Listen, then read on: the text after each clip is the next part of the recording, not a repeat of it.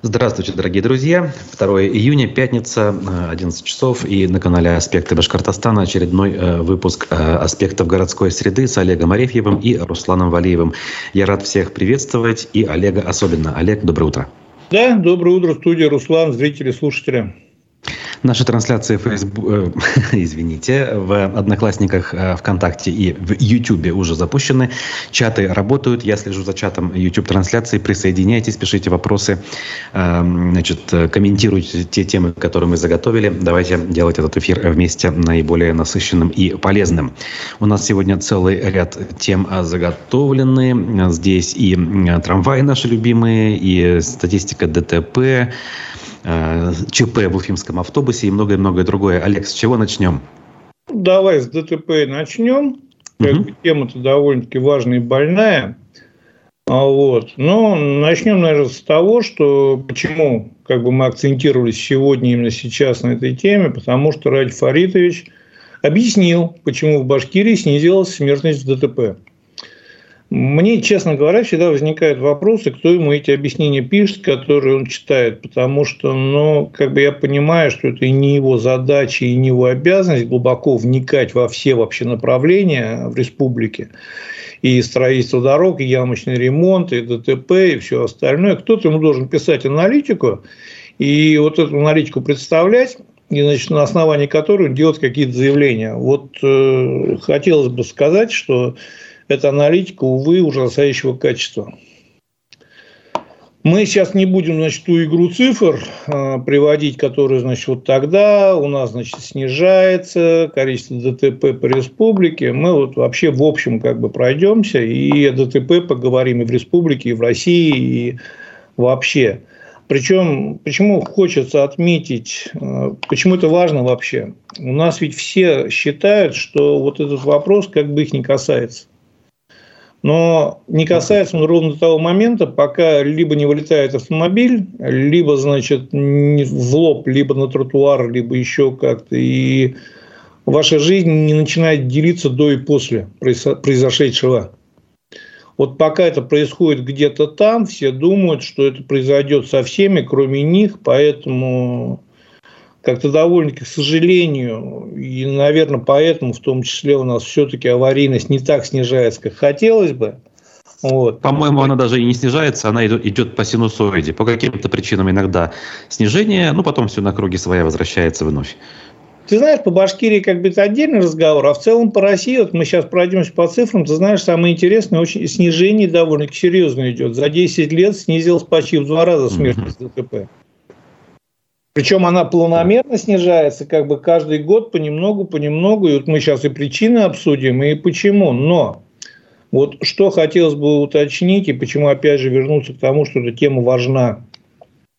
Ты помнишь или нет, или ты все-таки чуть помоложе меня, это я постарее помню. Раньше в Советском Союзе на дорогах а, рядом с КПМом и вообще стояли такие постаменты, на них стояли разбитые машины. Конечно, застал. По-моему, даже периодически это при Гельмуддинове иногда Алло. возобновлялось еще в нулевые, даже не в советское время. Да, я здесь, я говорю, да. такое, по-моему, происходило и даже недавно. Угу. И ты знаешь, это работало. Более того, я по себе замечал, когда ты едешь по трассе, либо по дороге, и ты проезжаешь какое-то такое крупное, серьезное ДТП – После него какое-то, ну, да, не то что какое-то время, а, наверное, довольно-таки долго ты едешь намного-намного осторожнее. То есть это на каком-то подсознательном уровне в тебя вот такое ощущение, что ты понимаешь, что на этом месте мог быть ты. При этом ты ведь можешь ничего не нарушать, ты можешь ехать по своей полосе с допустимым режимом, навстречу может вылететь машина грузовая и по тебе просто проехать. Поэтому, конечно, снижение ДТП и вообще разговор ДТП, чем больше мы говорим, вот раньше в школах начинали говорить, проводили эти уроки безопасности, детям вбивали. Я говорю, я до сих пор помню вот это вложенное в меня, подошел к. Э, дороге, посмотри, значит, налево, а, нет ли машин, дошел до середины, посмотри направо. Вот сейчас, к сожалению, это до такой степени или на таком уровне такой работы нету, она такая эпизодическая. То есть мы объявляем год там или месячник детского травматизма, и вот в этот месячник начинаем значит, отчитываться, что там в школе провели, тут в школе провели мероприятия. А, при этом раньше никто не отчитывался, их просто проводили в постоянном режиме много. И это давало свои результаты. Вот. Но возвращаемся к заявлению Ради Фаритовича. Значит, глава Башкирии также объяснил, за счет чего удалось снизить количество смертельных ДТП на дорогах республики.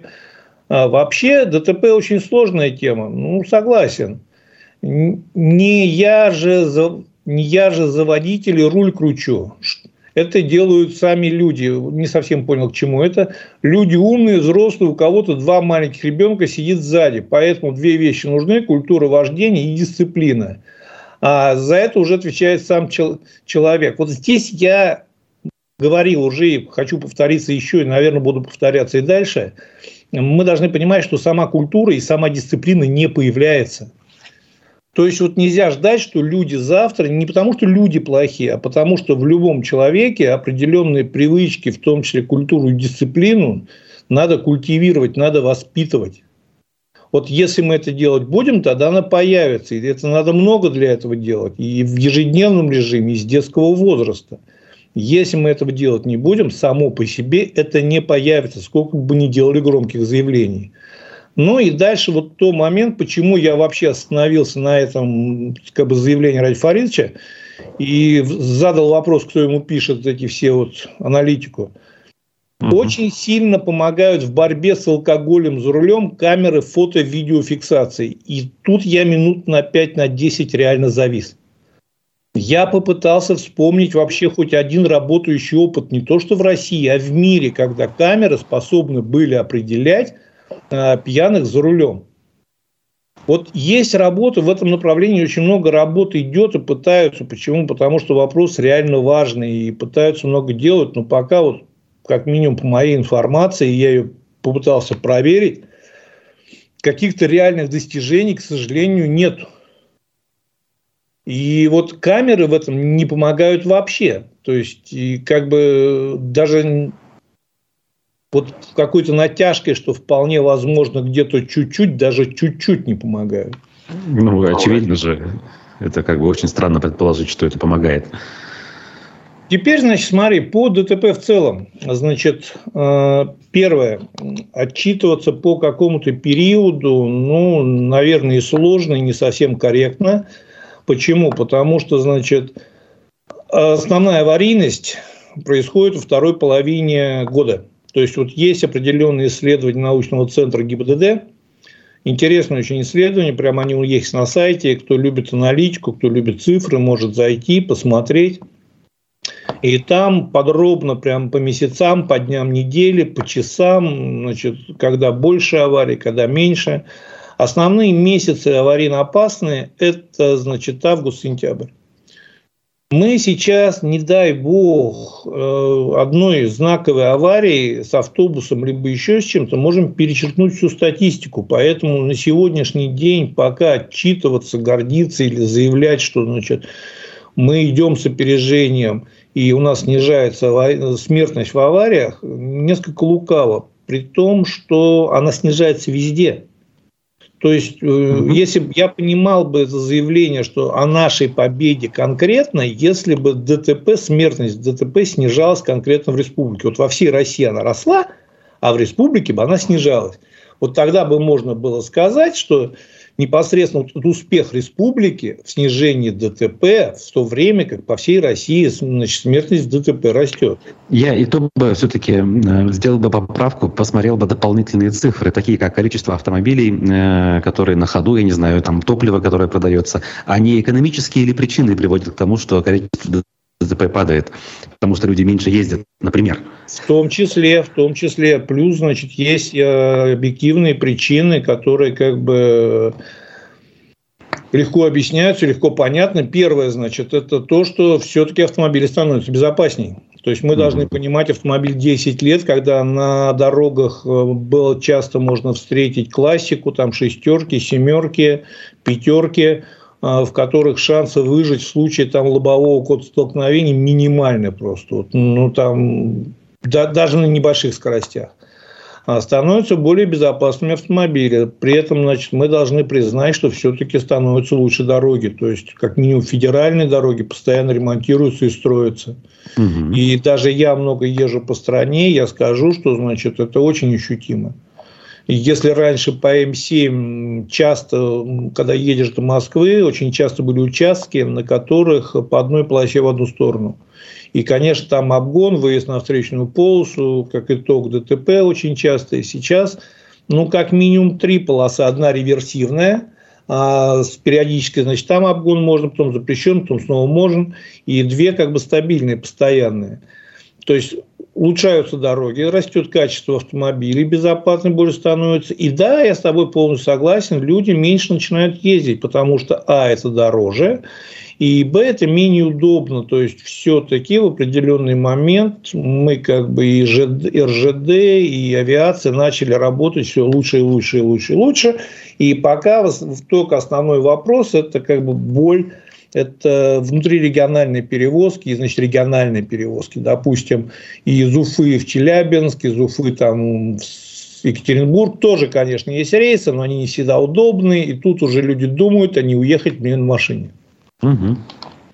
Вот, поэтому сейчас эти по статистике просто пробегусь довольно-таки быстро, чтобы как бы мы понимали. За 10 лет число автомобильных аварий сократилось почти вдвое. По данным Росстата и ГИБДД, а с 56 по 80 год число смертей от ДТП в России устойчиво росло. Затем на короткое время снизилось в период, в период антиалкогольной кампании. Вот здесь что я хочу тоже отметить – всегда мы должны понимать, что вот есть несколько факторов, которые влияют на, тот, на ту или иную статистику. То есть антиалкогольная кампания в том числе сыграла определенную роль. Mm-hmm. Вот. После чего возобновился рост. В 1991 году был вообще пик у нас.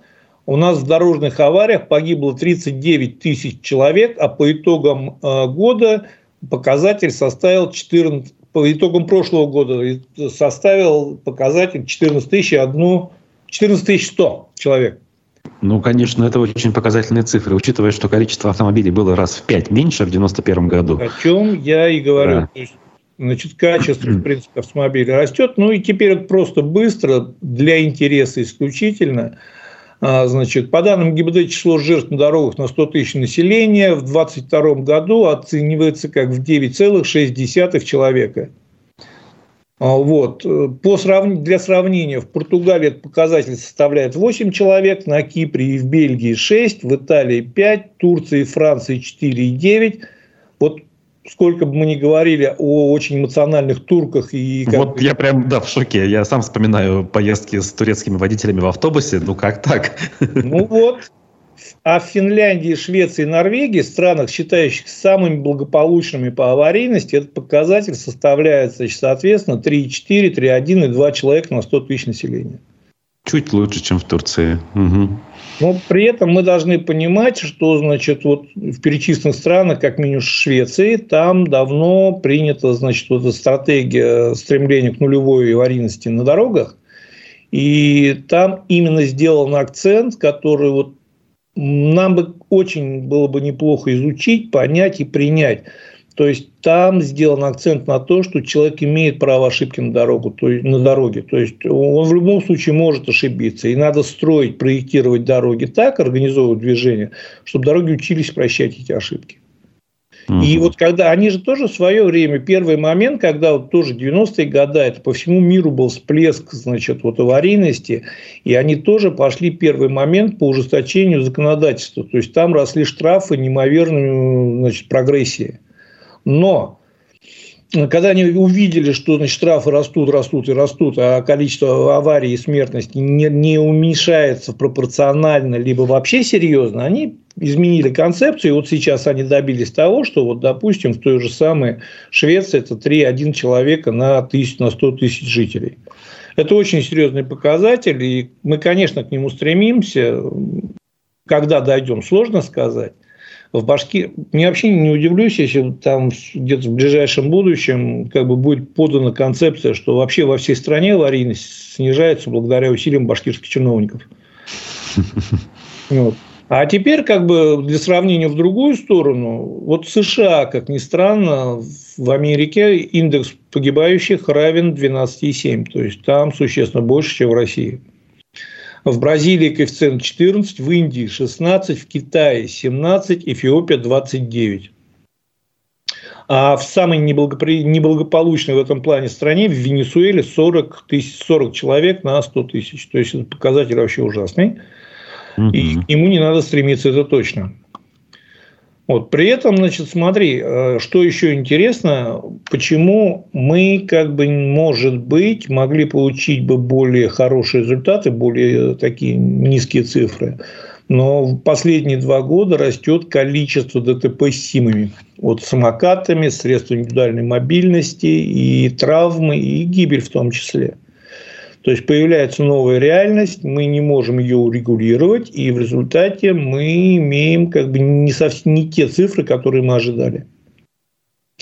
При этом самое интересное, ты обратил, не обратил внимания, я совершенно случайно вчера вечером включил телевизор и просто как бы перед сном так переключал кнопки и смотрю, значит, круглый стол, не помню по какому каналу, обсуждение средств индивидуальной мобильности. Угу. Вот электросамокатов, значит, всех. Я остановился на какой-то момент и решил послушать, о чем говорят.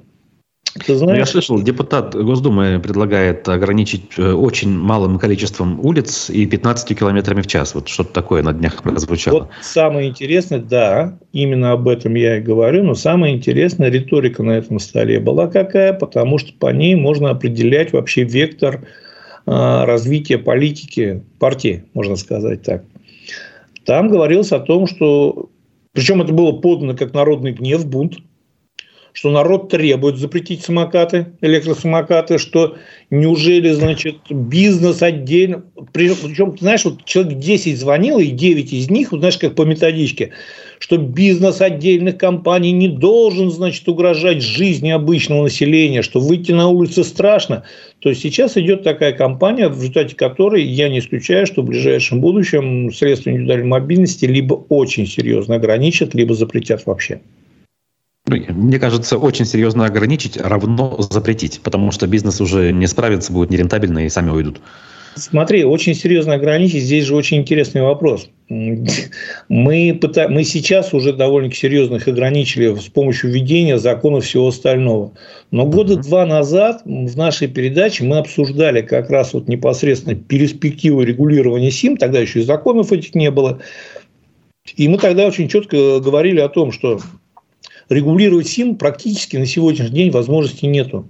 Можно выпускать любые законы, но мы должны понимать, что исполнять их, контролировать, обеспечение, обеспечить их исполнение мы не сможем. То есть э, средства индивидуальной мобильности им просто, к сожалению, на сегодняшний день, к сожалению, к счастью, я не знаю, смотря для кого как, но средствам индивидуальной мобильности на сегодняшний день места в городе не хватает либо надо кого-то довольно-таки серьезно двигать, либо автомобилистов, либо пешеходов, а те и другие, естественно, недовольны будут. Вот. Для того, чтобы поместить туда самокаты. Либо самокаты пускать вместе с пешеходами, чтобы они давили пешеходов, либо самокаты выдавливать на дорогу, чтобы их там давили автомобилисты.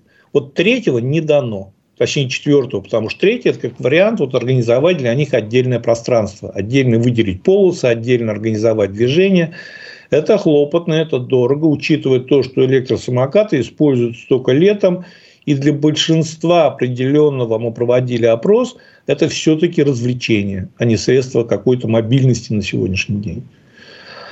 Тогда нам как бы говорили, что ничего страшного, мир развивается. Мы говорили, что, ребята, вы их никуда не поместите, рано или поздно мы столкнемся с очень серьезной проблемой. За два года количество самокатов, электросамокатов выросло критически. Количество ДТП, несчастных случаев, в том числе смертельных, с ними растет. И сейчас риторика очень сильно изменилась. Сейчас уже, я так понимаю, что в ближайшем будущем по очень как бы, активным требованиям жителей и граждан а, мы, скорее всего, все-таки пойдем на запрет, как минимум, в определенных локациях использования, что довольно-таки просто сделать, потому что ну, все самокаты, они отслеживают местоположение. Угу. То есть можно довольно-таки просто сделать без больших усилий, что, допустим, в определенную, на определенную территорию, определенный район они просто не смогут заехать, будут отключаться. Я не исключаю, что мы по этому пойдем пути. Хорошо ли это плохо? Не знаю. Я всегда был сторонник того, что надо уметь регулировать и настраивать. Запрещать проще всего. Всегда. Ну, причем, значит, если мы что-то запрещаем, мы возвращаемся к тому, что мы должны понимать, как мы это будем отслеживать и как мы это будем контролировать. Не можем запрещать бесполезно. Ну, как обычно, как и в других областях нашей жизнедеятельности, то же самое.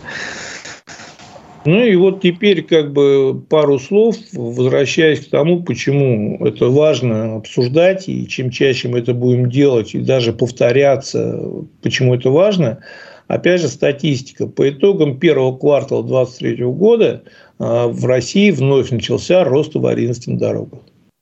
В некоторых регионах он достиг роста до 100% и более. То есть мы понимаем, что связано это с перераспределением логистических потоков, то есть сейчас вся логистика ушла на восток, а, например, на западных, на Санкт-Петербургских трассах, наоборот, статистика падает. Там аварийность намного меньше, машин меньше. По данным Всемирной организации здравоохранения, число страдающих в автомобильных авариях водителей и пассажиров соизмеримо с населением большой страны. В течение года на Земле а, в автодорогах погибают порядка 1,2 миллиона человек. И до 50 миллионов получают ранения. Вот Поэтому я говорю, мы должны понимать, что в любой момент, к сожалению, мы можем оказаться на месте человека, в которого вылетит машина, и с этим ничего не сделаешь. И поэтому нужно, конечно, заниматься этим. Не просто вот так вот констатировать, что по всей стране снижается, и мы молодцы, потому что Сколько я не был в республике, очень охота увидеть какие-то осознанные действия, либо какую-то осознанную программу, направленную на снижение аварийности. Вот пока все идет так вот. Мы интеллектуальные системы вводим, вот светофоры поставили со стрелочками лунными, не работает, но мы вводим, мы красавцы. Ну, вот. Про камеры, вот еще, значит, смотри, интересное очень исследование, я прочитал буквально вчера, потом вчера наткнулся, автоми... Э, опросили автомобилистов, значит, по их мнению, влияние камер на значит, аварийность. Угу. Сейчас как бы подчеркну еще раз, то есть это не официальная статистика, это мнение автомобилистов. Но, значит, 52 опрошенных, 52% опрошенных показали, что комплекс, сказали, что комплексы снижают аварийность на дорогах. 40 респондентов считают, что они не влияют на что ДТП. Еще два затрудняются ответить. 6 убеждены, что камеры вовсю повышают и вовсе повышают риск наступления аварий. Вот теперь смотри, интересный момент, очень интересный. А, в том числе мы в республике без памяти отчитываемся, что мы ставим больше и больше камер, и даже там вот, сейчас подожди, где-то у меня Ой, была статистика, есть материал. Ну, в общем, то, что значит, мы в республике за последний, там, грубо говоря, год Ой, за 4 месяца этого года мы значит, собрали рекордное количество штрафов с камер. И этим как бы мы гордимся, и мы рассказываем, что вот, значит, на 1 мая текущего года с автоматических комплексов фото и видеофиксации вынесено более 1 миллиона постановлений, почти в два раза превышает цифры за аналогичный период прошлого года. Вот теперь смотри, очень лукавая логика, которой никто не пользуется. Почему-то все считают, что чем больше мы камер ставим, и чем больше они фиксируют значит, э, нарушений, тем лучше. А теперь я тебе и многим слушателям сломаю логику. Вот смотри, то, что мы ставим камеры больше, и они больше фиксируют нарушений, это не говорит о том, что люди перестали нарушать. Это говорит Конечно. о том, что мы начали фиксировать их нарушения. Угу. Которые вот, раньше не фиксировали. Вот, совершенно да. верно. То есть, соответственно, если мы могли бы отчитываться о том, что эта камера реально снижает значит, аварийность, смерть, влияет на смертность на дорогах и несет какую-то положительную функцию, если бы после ее установки там было бы ноль нарушений. Вот мы поставили камеру, и народ перестал нарушать. Вот тогда мы могли совершенно уверенно говорить, что эта камера там стоит по делу, она там нужна, и она очень серьезно влияет на снижение аварийности. Но по факту у нас какая-то вообще другая логика. Мы ставим больше камер и радостно всем сообщаем, что чем больше мы их ставим, тем больше, значит, грубо говоря, мы фиксируем нарушения. И это работает не только с камерами. Вот опять же, каждую там, пятницу у нас ГИБДД проводит рейд и каждую пятницу сообщает, значит, довольно-таки торжественно, что поймано опять определенное количество пьяных за рулем. И причем эта цифра не падает. Она варьируется больше-меньше, но как бы вот стабильного снижения нету. Соответственно, все эти рейды не работают. То есть, если бы все эти рейды, все эти меры работали, мы бы видели полномерное снижение. И до того, что значит, э, мы было бы победой в принципе, если бы ГИБДД провело рейд и не обнаружило ни одного пьяного за рулем. Вот это было бы победа. Значит, все перестали садиться, мы их научили не садиться пьяными за рулем. Но я говорю, вот очень интересная логика, то, что значит мы ставим больше камер, фиксируем больше нарушений и очень гордо и радостно об этом отчитываемся. При этом вот прямой аналитики как бы о том, что вот именно эта камера повлияла на снижение я не встречал. Вот я встречал, значит, аналитический центр МВД, там, наоборот, говорится о том, что как бы, ну, нету прямой зависимости, ее сложно вывести. К чему это опять? Это ведь не потому, что вот мы сейчас хотим лишний раз ткнуть наших чиновников в какую-то субстанцию. Разговор о том, что, господа, надо заниматься реальными мерами начинать. То есть, вот мы сейчас играем статистикой, играем цифрами, а, встаем в общую, значит, как бы вот эту статистику общего снижения по стране, я говорю, более чем в два раза. То есть, мы как были в прошлом году в середине, так и в этом году в середине по количеству аварий. Надо более серьезно заниматься организацией движения. То есть, я так понимаю, что у нас вот в этом году форум регионов России и Белоруссии. Угу. Вот он в июне должен пройти в Уфе. И сейчас организация движения как бы ну, вообще не до этого всем, потому что сейчас вот в Уфе лихорадочно перекладывают на улице Ленина плитку. Если это, это будет прекрасно. Я не против, в принципе, я никогда не был против каких-то улучшений. Я понимаю, что Уфа, конечно, становится лучше. Всегда просто вопрос возникает, сколько мы денег на это лучше потратили, насколько мы именно нужно, нужно было их потратить именно на эти улучшения, что первоочередно, какие у нас приоритеты и какая перспектива этих улучшений.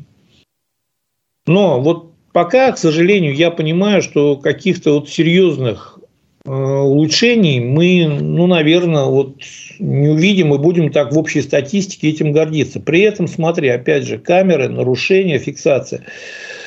Опять же, значит, научный центр безопасности дорожного движения. Просто очень коротко, и мы как бы к другой теме перейдем.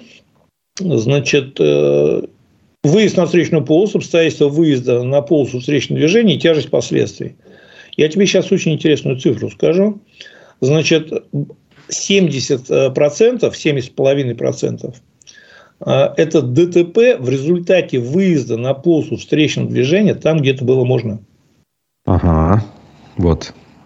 То есть дело не в нарушении, а дело, по сути, в э, уровне инфраструктуры. То есть вроде можно, но это все равно неправильно. А вот теперь мы с тобой возвращаемся к той политике, которую ввела Швеция, и сейчас попробуем ее на примере разобрать. Да. То есть мы понимаем, что водители, особенно не имеющие большого стажа, не всегда в состоянии, то есть они не специально лезут под встречную фуру, мы же понимаем это, что он едет с детьми, как вот Ради Фарис сказал, двое детей сзади, и он вылезает на полосу встреч, выезжает, слово поправлю сам себя, выезжает на полосу встречного движения и летит под КАМАЗ не потому, что он хочет закончить жизнь самоубийством вместе со своей семьей. Он не в состоянии часто правильно оценить при, доста... при наличии достаточного опыта, достаточного стажа, не в состоянии оценить вот именно соотношение скоростей, соотношение значит, расстояний и всего остального. И вот исправить это и тяжесть последствий на трассе, любой выезд на встречную полосу, всегда тяжкие последствия. И даже если никто не погиб, слава богу, то часто люди остаются инвалидами, часто да. значит, получают до конца жизни какие-то, с чем приходится им жить. И это ведь тоже хорошего, то в этом нет ничего. Мы опять же, мы вот считаем значит, победы по смертям на дорогах, а ведь люди с инвалидами остаются, их тоже надо считать, тоже это тоже надо исправлять. И вот здесь, ну сколько ты камер не поставь, ничего не изменится. Сколько гаишников не поставь, ничего не изменится. Потому что там выезд на встречную полосу был разрешен. Конечно. И вот здесь, я не знаю, честно говоря, я понимаю, с одной стороны, я адекватно понимаю, что, значит, переделать все дороги в четырехполосные, как сейчас все говорят, надо. Как хорошая шутка есть, говорит, ты знаешь, дорог, есть, говорит, одна дорога в России, где не погиб ни один человек а от выезда на встречную полосу. Это МКАД. Потому что там бетонные блоки разделяют два, это, две полосы. Там были, были случаи, вылетают, если сейчас вот кто-то скажет, нет, но случаи были, вылетали, но чтобы выезжали, невозможно физически. Сделать так, чтобы по всей стране сейчас были широкие минимум четырехполосные дороги, две полосы в одну сторону, нереально. Даже при большом желании, даже при наличии денег. Потому что просто тупо, грубо говоря, отсутствуют даже определенные ресурсы для реализации этого проекта. Но я говорю, опять же, возвращаюсь к тому, что я говорил значит, мы и так неплохо ремонтируем дороги, не так, не так неплохо расширяем, особенно федеральные. Строим платные, кстати, по платным дорогам тоже мы дальше немножко заденем. Но, значит, вот сделать это нереально. Поэтому, значит, что делать? Не знаю. Воспитывать водителей за один день не воспитаешь. Надо сегодня начинать воспитывать, реально воспитывать, реально этим заниматься, чтобы получить какой-то результат ну, года через 3-4. То есть, когда это начнет заходить в них на уровень инстинкта. Я тебе скажу интересный очень пример по себе. То есть, я очень часто очень люблю примеры приводить, которые как бы ну, самого касаются. В свое время я довольно-таки долго принципиально не пристегивался ремнем в машине. Это как бы считалось так, вот что пристегиваться ремнем, типа. И когда начали повально останавливать, выписывать штрафы, я какое-то время все равно игнорировал. Но потом я просто как бы устал уже останавливаться, честно говоря, просто. И штрафы в том числе платить. И начал пристегиваться ремнем. И так постепенно-постепенно сейчас я ремнем пристегиваюсь ну, практически на автоматическом уровне. То есть во мне эту культуру пристегивания ремнем, она не появилась во мне с детства, она не жила во мне с детства. Я не родился с этой культурой. Во мне ее воспитали. Угу. Для этого потребовалось несколько лет. То есть, несколько лет меня систематически останавливали и выписывали тупо, вот без всяких там объяснений, что вот, Олег Викторович, вы же понимаете, ничего не объясняли, просто тупо останавливали, выписывали штраф, тупо останавливали, выписывали штраф. И меня научили пристегиваться ремнем. Вот, соответственно, чтобы в людях появилась культура, э, нужно, чтобы в них ее воспитывали. Но даже при появлении культуры, вот именно возможность рассчитывать, правильно оценивать дорожную ситуацию, мы, наверное, вообще никогда не воспитаем. Так, ну что, давай. Ну, я должен обратить внимание на чат, все-таки прочту. Ну, вот здесь пишут, согласны с нами, что нужны полосы на дорогах. Здесь, в общем-то, сомнений нет, Марат пишет. А, значит, эм, восточный выезд готовят запустить в сентябре, утверждает пользователь МЕД. Будем ли комментировать эту историю? Ну, как комментировать? Не раз говорили.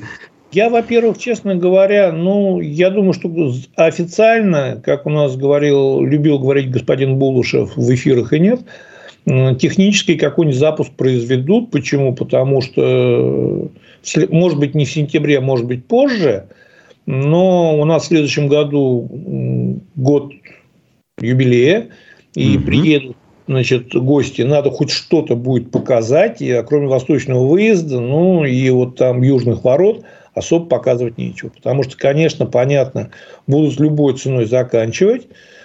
А, здесь же, смотри, вот я еще раз говорю всем вот про восточный выезд, про все остальные вот эти фокусы. Я не против восточного выезда. То есть, по сути своей, если бы мы с жира, у нас было столько денег, что у нас все там дети вылечены, значит, все сделано, все проблемы решены – то ради бога давайте восточный и северный выезд. Вообще дороги в поле строить. Ну, пускай чем больше дорог, тем лучше.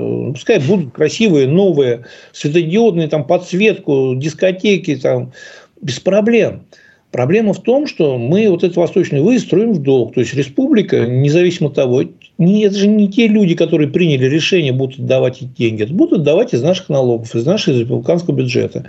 Сейчас ведут вот после встречи значит, там, Сибайского форума новую концессию, инициативу придумали, значит, строительство железнодорожного куска из Сибая там, до какого-то медно-рудного, горного, для того, чтобы вот этому комбинату в Сибае было проще. Это мы тоже будем строить в долг, и тоже 40 миллиардов. Там 40 миллиардов мы долг взяли, здесь 40 миллиардов долг взяли. Мы сейчас живем, к сожалению, вот на волне вот этой как бы...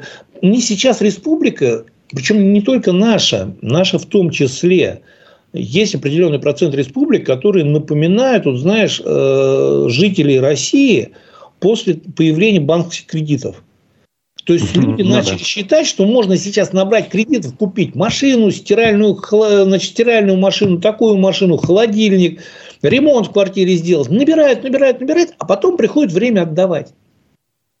При этом значит, мы понимаем, что инфраструктурные бюджетные кредиты – это одна история, и здесь понятно, что, конечно, федеральный центр не будет там инициировать недееспособность, либо банкротство, либо еще что-то региона. И их либо спишут, либо введут там прямое управление. Вот. Но мы же при этом еще, я смотрю, в последнее время начинаем активно у коммерческих банков занимать, а там никто ничего не спишет. При этом мы занимаем у коммерческих банков, вот Уфа сейчас оформила кредит коммерческий, причем под проценты. А, Причем на год. Где они через год собираются эти деньги брать, я не знаю, если у них сейчас их нету. Вот. И эти деньги они берут у коммерческого банка, там никто ничего не спишет. Вот там это очень просто и моментально будет взыскано с, с бюджета и никаких проблем. У них не будет, у банка. Да, понятно все. Ну окей, у нас есть еще темы. Э, давай к следующей. Давай, вот, значит, мы сейчас пару слов буквально про трамваи. Не будем сильно останавливаться, мы много об этом говорили и будем говорить дальше. У меня просто... Тут новость есть. Все семь трамваев, ну, в итоге семь оказалось, якобы пришли в Уфу, вчера писали. Да, я видел, там какая-то определенная часть даже вышла на линию. Здесь смотри, вот опять же, по аналогиям, если взять аналогии провести, вот у меня сейчас такое впечатление создается, что вот ну, как бы вот мы сидим на кухне, вот полностью развал, крысы бегают, тараканы, обои обвалившиеся, значит, там вот газовая плита развалившаяся, холодильник, дверь отвалилась. И заходит отец семейства и ставит на стол тарелку с кружкой, говорит, старую такую потертую, и говорит, соседи отдали, ребята, вот теперь все наши проблемы решены. Я понимаю, что проблемы не решены. Семь трамваев вообще не спасают. Делать из этого такой... Это неплохо, что они пришли. Неплохо, что они вышли. Если все семь выйдут, вообще прекрасно. Ну, вот. Но это вообще не решение проблемы. И даже если бы пришло 50, мы могли бы эту проблему довольно-таки серьезно отложить. И сейчас поднять сбор выручки значит, за проезд. И вполне возможно, даже какие-то деньги бы оставались на поддержание инфраструктуры. Но 7 трамваев не спасут от слова совсем. Ни кассу не помогут. Даже, говорю, если все выйдут. Они не спасают вообще. То есть, поэтому, ну, вот, да, пришли какой-то информационный повод. Мы опять вот начинаем, значит, информационный повод на пустом месте искать. И сейчас сбор... Я тебе о другом еще хотел сказать. Тоже про трамваи. Ты видел, не видел новости, в Уфе начали разрисовывать трамваи. Уже два или три, значит, один точно вышел, по-моему, два или три, не то из Екатеринбурга. Я вот честно говорю, как бы э, не сильно акцентировался. Девочка из Екатеринбурга. Причем разрисовывает красиво. То есть я не скажу, смотрится там это. Но у меня другой вопрос. Несколько даже.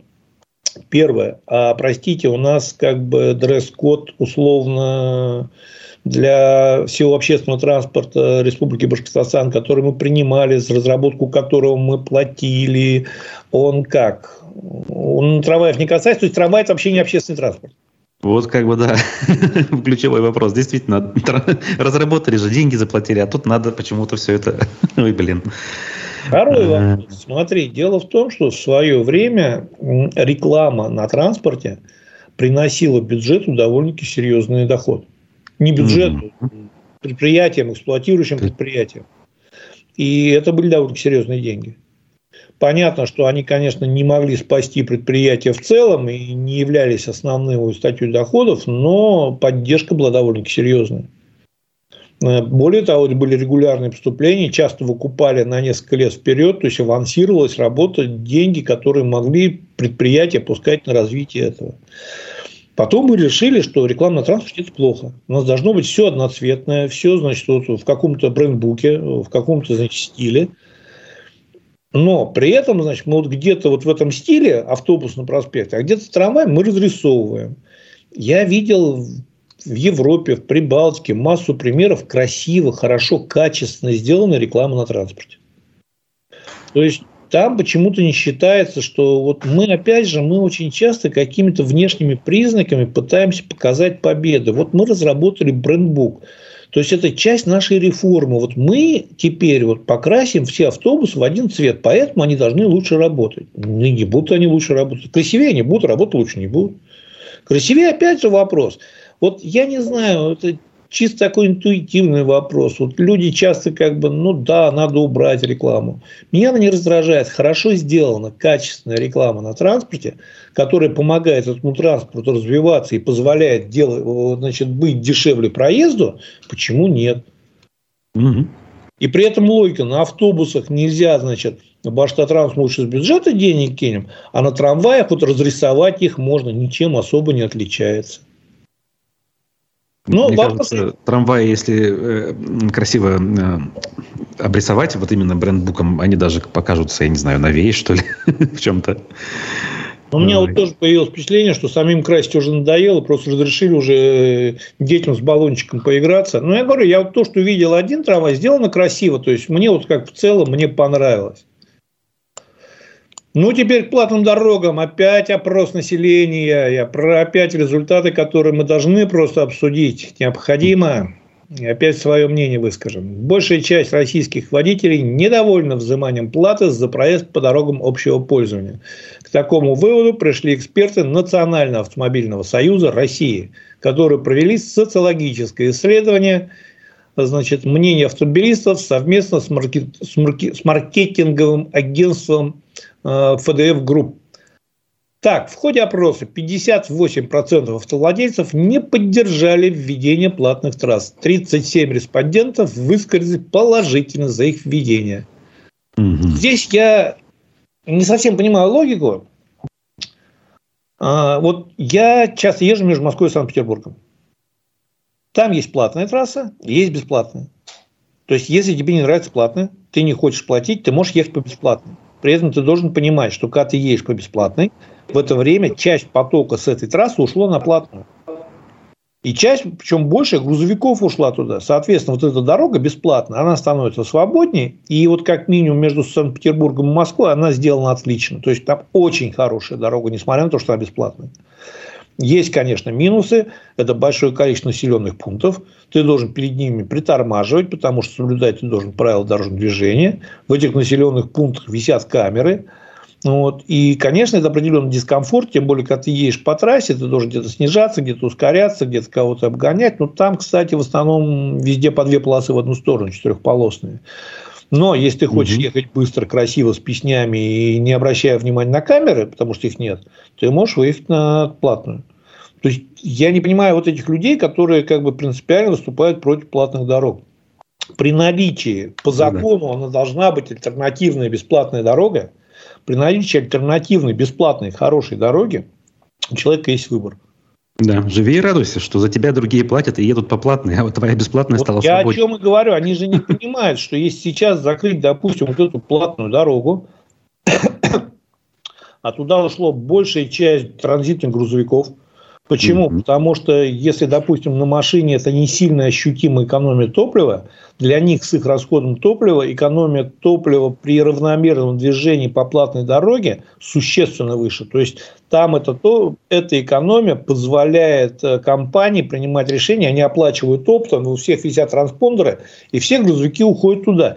Ты едешь по бесплатной дороге, у тебя под носом меньше грузовиков, меньше машин, едь, получай удовольствие. Я более того, когда у меня есть настроение, я еду по бесплатной не потому, что я хочу сэкономить, а потому что там какая-то жизнь, там здесь посмотришь, становишь, здесь что-то торгуют, здесь город какой-то светится, здесь ну, рыбу продают, остановился, посмотрел.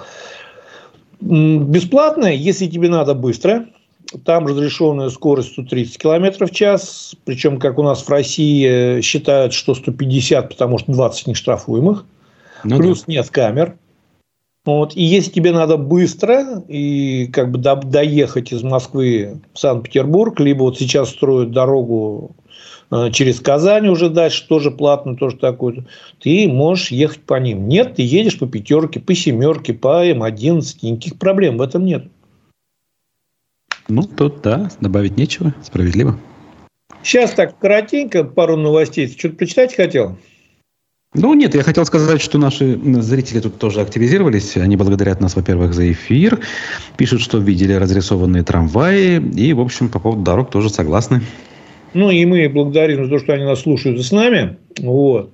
Из приятного, вот, значит, новость попалась. Вчера тоже, когда перед эфиром сидел, листал, в аэропорту Уфы появилась зона для несопровождаемых детей. Там с картинкой такая определенная зона. То есть, если дети летят без сопровождения родителей, это как бы определенная процедура, ты извещаешь компанию, то есть их как бы принимают на борт, но понятно, что, допустим, авиакомпания потом не будет в аэропорту сидеть с ними, ждать, пока их встретят. В аэропорту определили отдельное место, где, значит, эти дети, дети должны ждать, их будут забирать, значит, там встречать, то есть место такой встречи. Я не потому, что это какая-то победа, я вообще хочу сказать, что у нас аэропорт очень неплохой. Вот я сколько летаю, понятно, что, конечно, у меня очень много вопросов к этому навесу, сейчас там за миллиард, по-моему, который, ну, вообще в нем смысла никого не вижу. Но вот решили освоить. Но аэропорт у нас неплохой, очень. Единственное, что последнее время, вот последнее время, когда я летаю, я стал обращать внимание, что, ну, как бы сидячих мест там становится не хватать. То есть, видимо, судя по всему, поток растет. А вообще в аэропортах сейчас народу больше и больше пассажиров. То есть, я летаю, наблюдаю. Не сказать, что сейчас прям так грустно, уныло, жизнь идет в зданиях, вокзалов, жизнь бурлит. И вот когда я последний раз улетал из Уфы, ты знаешь, я приехал, я обычно приезжаю, достаю компьютер, где-то сажусь в углу, что-то работаю, пишу там, еще что-то. А тут я ходил по аэровокзалу и не мог найти место, где присесть. И поэтому, если нас слушают товарищи, ответственны за этот вопрос, первое, конечно, плюс, нравится аэропорт, все нравится. Вопрос питания и стоимости отдельно, это проблема, наверное, всех аэровокзалов. Ну, вот. Но то, что как бы добавить мест для сидения, а там еще ты... А это в районе, где новое крыло, где первые выходы, первый, второй и так далее? Или все-таки в старой части? Я вот как бы немножко уточню, почему это происходит. В районе первого, второго нового крыла сейчас все занято. Почему? Потому что ты помнишь, не помнишь, где раньше в другой стороне противоположной была детская комната и курилка. И там тоже было очень так. много мест. Там сейчас все закрыли на реставрацию. А, понятно. Там было тесное место, но там было много сидений, да. Там mm. много было сидений, там люди. Я там часто, вот как раз, потому что там рядом курилка, я грешен, я курю, и мне было удобно. Я там mm-hmm. сидел, встал, покурил, сел обратно дальше, сижу, работаю. Там сейчас закрыли. И вот когда я приехал последний раз, найти место, где присесть, было очень сложно. В итоге объявили какую-то посадку на какой-то рейс, народ встал, ушел, и я уже как бы сел и понимал, что курить лучше не ходить.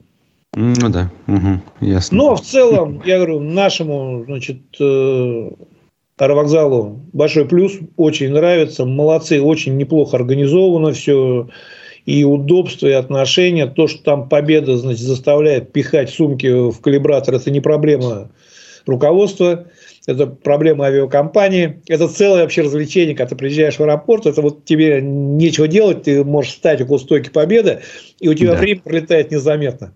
Это точно. Вот, эта вот национальная игра «Запихай балу в этот в калибратор». Ну, причем особенно в региональных аэропортах. В Москве, во Внуково, там, где база Победы, там все-таки как-то быстрее все, там не так внимательно. А вот в регионах это прям... Ты знаешь, тоже раз на раз. Я тоже вот до определенного момента тоже считал, как ты. Они последний раз и последний даже пару раз наблюдал, что там вообще повально даже вот как бы начали заставлять, может быть, новая вводная пришла, новое какое-то СУ пришло. Еще один момент. А раньше же как бы вот ты прошел калибратор, прошел регистрацию, и было бы все проще. И народ, он же у нас, народ очень быстро находит решение. Народ нашел решение. Он, значит, а, на калибратор оставляет чемодан один день спрятал, или там пакет даст подержать, придет регистрацию, пройдет, берет сумку, идет, значит, на посадку. Проходит ага. в стерильную зону. Сейчас ага. поставили калибратор и двух специально. И раньше они как бы были, смотрели выборочно. Сейчас подряд, поголовно э, на посадке в самолет тоже заставляют багаж в этот калибратор вставлять. И стоит ага. девушка, значит, с этим с аппаратом и принимает оплату. Причем половина, наверное, последний раз я летел, я, причем, летел не победой. Я летел с Мартавия. У них тоже такая же практика сейчас появилась. Вот, ну, как минимум треть там затормозили, стояли в очереди платить уже на посадке в самолет. Понятно. Понятно. Пытаясь обхитрить, в итоге, да, сами себя обхитрили. И очередь создали. Да, чисто новость опять такая, может быть, коротенько, мы по ней пробежим. В Башкирии начали действовать летние ограничения движения по трассам для груза транспорта согласно постановлению правительства. В летний период с 1 июня по 31 августа вводится ограничение движения для тяжеловесного транспорта при температуре воздуха выше 32 градусов. Что могу сказать? Само ограничение абсолютно с ним согласен, правильно сделали, но просто как бы для автомобилистов, тем более планирующих поездку, которые раньше думали, что мы сейчас днем поспим, а ночью быстро проскочим, то сейчас будет немножко не так, потому что основная масса грузового транспорта будет теперь передвигаться ночью, когда это разрешено. Поэтому после 22 часов, ну, поэтому, да? Да, поэтому если планировать какую-то поездку, тем более дальнюю, то должны понимать, что днем в жару ехать проще, хотя жарче, но должен быть работать кондиционер. Так, что еще? Значит, вот интересная новость. Она отчасти касается Башкирии. Вот. Ну и в целом, наверное, перспектив электротранспорта. А все, что касается перспектив электротранспорта, это все касается Башкирии. Да, я просто еще хотел напомнить, у нас есть еще драка и воспоминания о Борисе Ельцине, надо успеть. Давай тогда, вот выбирай любую драку или, значит, про, про метро, про что сейчас быстро, потому что мы тогда не успеем все, это отложим на следующее. Это интересно, но как раз может быть будут новости. Давай. Я бы взял метро. Э, многие об этом написали на этой неделе. Фотографии опубликовали событий мая 96 -го года.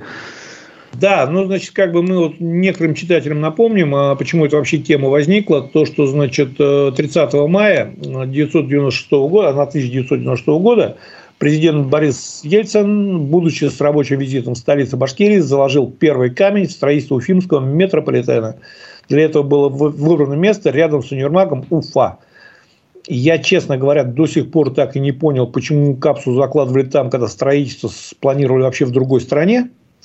И как бы до универмага Уфа даже первой ветки дойти не должна была. Но вот даже логичнее было... Там все было в ППХ. Это была же предвыборная поездка. Выборы были через две да, недели. Очень сложно. Просто где свободное место нашли, там и закопали.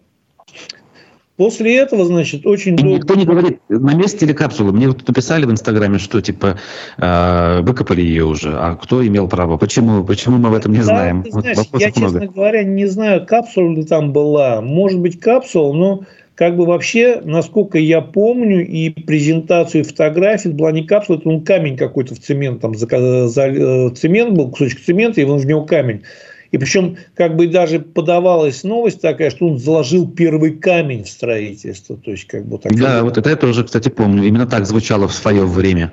Да, поэтому насчет капсулы мне как бы сложно утверждать. Я слышал вот в моем, будем так в изложении, что это был камень.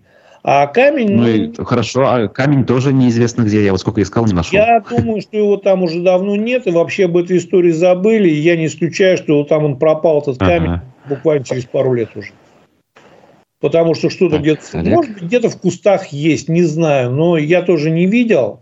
Я еще немножко другом. После этого было очень много Что у нас со связью, надеюсь. Я тут, я слышу. Ты как, что, где? Я здесь, если что. Я тоже, я тебя прекрасно слышу. Ага. Так, э, ну удалось закончить э, рассказ про камень или все-таки нет? Ну, про камень будем считать, что закончили. Я немножко о другом. Опять э, начались споры о том, что можно ли в Уфе или нельзя построить метро Уфе. Ну да, традиционная от Москвы. Так. Да, первое, значит, скажу, построить метро можно, это доказано. Есть технический проект. Э, проблема в том, что построить его чуть дороже, потому что более сложные условия. Но построить можно. Но я сейчас хотел немножко о другом. Э, у нас ни у кого нет задачи построить это метро. Я угу. приведу тебе простейший пример. Мы одновременно в одинаковых абсолютных исходных условиях находились в городом Красноярском. То есть мы практически одновременно дошли до миллиона, практически одновременно должны были получить разрешение на право разработки, а тогда даже на право разработки в Советском Союзе технической документации нужно было получить разрешение, потому что было жесткое планирование, и очень это неплохо было в принципе, как бы не относить к Союзу, но вот сама система планирования имела смысл, особенно таких больших инфраструктурных проектов.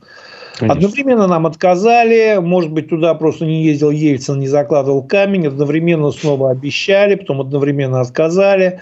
И вот теперь на сегодняшний день что мы имеем? Красноярск, поставив перед собой задачу, что он хочет получить метро, он добился этого, ему открыли финансирование, и в этом году он начал строительство метро. То есть говорить о том, что ну нету денег, ну у нас карсты. Ребята, если бы у кого-то сегодня появилось реально желание не строить восточный выезд, вот здесь мы с тобой возвращаемся вот опять же к восточному выезду. Почему меня спрашивают, почему ты против него? Да я не против него, ради бога. Вопрос, за чей счет и куда эти деньги можно было истратить с большей пользой. Вот трамвай на эти деньги можно было скоростной, хороший, новый по всему городу построить. Начать строить метро. Краснояр же смог, вот почему-то им деньги нашлись, а строительство метро в Красноярске не намного дешевле, чем в Уфе. Поэтому Понятно. я еще раз говорю, к сожалению, у нас нет задачи, и люди понимают, что есть сложное решение, то есть надо идти, надо доказывать. А, как в Советском Союзе, у нас же история какая была, когда нам сперва одобрили метро, потом, значит, выяснилось, что слишком много городов одновременно до миллиона добежали, и вместо метро всем предложили скоростной подземный трамвай.